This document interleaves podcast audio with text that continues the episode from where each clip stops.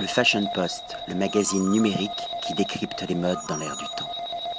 Patrick Thomas pour le Fashion Post. Aujourd'hui, nous sommes à Turku et nous venons de passer un agréable moment, un superbe dîner au restaurant Smur, un très bon restaurant qui existe depuis six ans, accueilli par Janne Juvonen. And of course, we will continue this conversation in English. Congratulations, congratulations to your team because the service is excellent.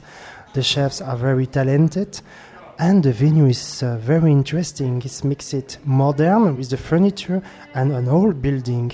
Can you explain uh, and uh, the origin of this project of Smör? What what does it mean, Smör? Smör means uh, it's a Swedish word. It means butter, and butter for us is a basic re- ingredient. So it was very natural to give the name s- Smör. It's very nice word. It's short, and it means a lot for us. This restaurant exists, I think, since six years. Yeah, we started uh, 2009. So in July, six year came. And the building before the restaurant, what was the, the, the utilization? Yeah, this is an old building from uh, 1880. It's built for the telephone company in Turku. So this main restaurant room is the where the first telephone lines in Turku has been has been uh, sent it to to customers. So And I saw uh, the day with the decoration uh, about the Olympic Games on the wall. Why? the Olympic Games are here because one of the owners now in the building is the Paavo Nurmi family, and Paavo Nurmi is the the flying Finn with nine gold medals in Olympic Games, and uh, we are big sports fans, all the owners. So we were very happy to use Paavo Nurmi a bit on the restaurant too. What kind of kitchen do you propose here? Is only Finnish or Scandinavian?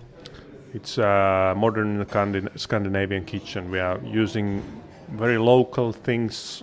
Mainly, all the ingredients are coming from the Scandinavia. Like uh, fish, of course, mushrooms, Uh, fish, mushrooms, vegetables, almost all. blueberry. Blueberry, of course. The berry season is now very, very good. On And I can say the blueberry dessert was the best I ate. so congratulations. I, I want to say that your chef are very uh, artistic. Their work is very artistic because the dish are w- well decorated, uh, like a painting for me, uh, from the start till the dessert.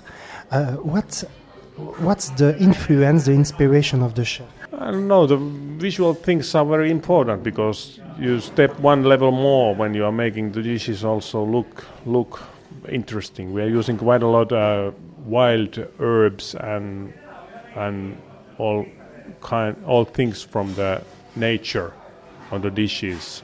So all what you can imagine with the berries is on the plate. Can you uh, uh, say when the restaurant is open and from uh, during the lunchtime, the dinner time?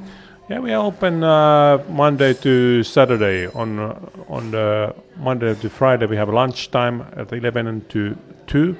Then we have a little bit break, and we open for the dinner half past four, and we are taking the last reservation at 10 o'clock. And on uh, Fridays and Saturdays, we are serving till 11 o'clock. And we are located in the old, the pa- old city part of Turku. Yeah, here is maybe the oldest part in in uh, civilized Finland, next to the Aura River. So this is the oldest oldest part of Finland. But this build is here, quite near the restaurant. I encourage all the readers of the Fashion Post to come and visit, of course, Turku, but to, to come to taste your kitchen is very fantastic, original, and artistic, and orgasmic. I, I want to say thank you very much, uh, Janne, and see you soon. Yeah, thank you, thank you to visit our here. Le Fashion Post, le magazine numérique qui décrypte les modes dans l'air du temps.